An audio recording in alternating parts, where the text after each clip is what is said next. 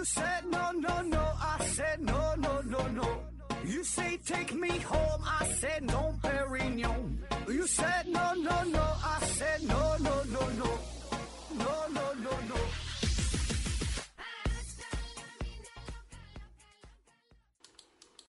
拼命探索不求果，欢迎您收听思考盒子。本节目由喜马拉雅平台独家播出。呃，这一期呢是一位听友的来稿，题目呢叫做“驯化猴脑三重脑假说”，聊两句儿。呃，正在看书啊，郑呢是是姓郑，姓郑啊，这个这个姓郑，正在看书。他说今天聊的呀不是一本书，而是一些零散的讨论文章以及呢一些演讲内容。呃，Paul Macklin 的 Train Brain 啊，三重脑假说认为，人脑的进化跟肢体一样，不是替换，而是呢往外长的。比如我们的手臂是先进化出了大臂，然后呢小臂，最后呢是手，而并非呢小臂取代了大臂，手取代了小臂。人脑呢也是如此，伴随着伴随着人类的进化。人脑的进化呢，最先有的是最内层的爬行动物脑，可以形象的比喻是鳄鱼脑，负责生命系统的维持以及呢进食、防御、逃生、躲避啊等等这些最基本的功能。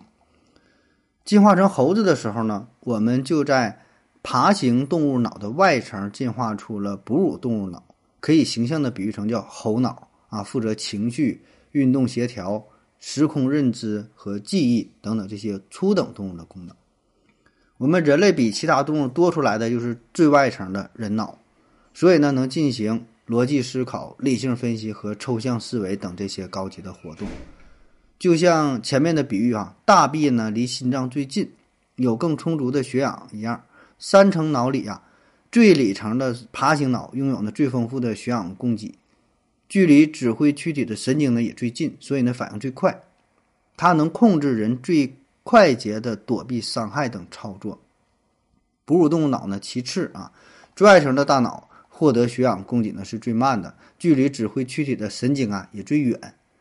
所以呢发生巨大危险、惊吓等这个情况之下，我们呢会出现大脑一片空白，哎，就是内层鳄鱼脑和猴脑是全力工作。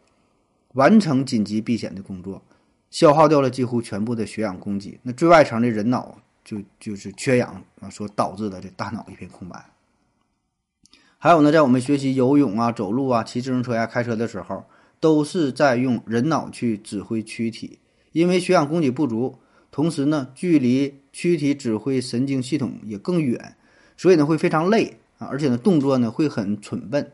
那等熟练掌握的时候，其实呢是猴脑在做这些事儿就非常轻松了。所以我们学会了之后，猴脑呢在骑车，人脑呢就可以想事情；猴脑呢在开车，人脑呢就可以聊天说话。鳄鱼脑的工作内容呢，嗯，咱们就无法也无需去干涉。这个猴脑和人脑的关系呢，是本文要讨论的重点。那前面说了，猴脑掌握游泳、骑车、驾驶之后，就会特别的轻松流畅。但是呢，猴脑不听话起来也是非常难办的。比如，当我们需要戒除不良嗜好、工作学习需要自律、生活规划需要延迟奖励的时候，这猴脑呢，如果闹起来，因为前面提到的这血氧资源的近水楼台，人脑呢是几乎控制不住的。当我们考试需要学习的时候，即使把自己的肉体强行的按在书桌上，猴脑呢也自己是神游太虚。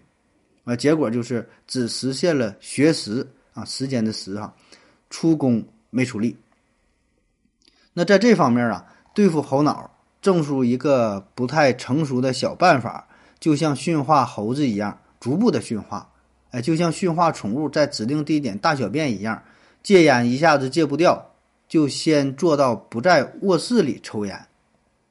然后呢，下一步不在房间里抽烟。一步步的给这个猴子是划定区域，需要自律的事情上呢，也可以用驯化的方式，猴脑完成自律的任务，给他一个奖励，这样商量着来，而不是强压着他。猴脑的情绪系统啊也是非常难办的，他一旦愤怒、悲观、激进起来，人脑的理性力量在他面前就很弱了啊。呃，曾经看过一个比喻，说人的情绪啊，好比电脑或者手机的操作系统，学到的知识和技能呢，好比电脑上的软件或者是手机上的 APP。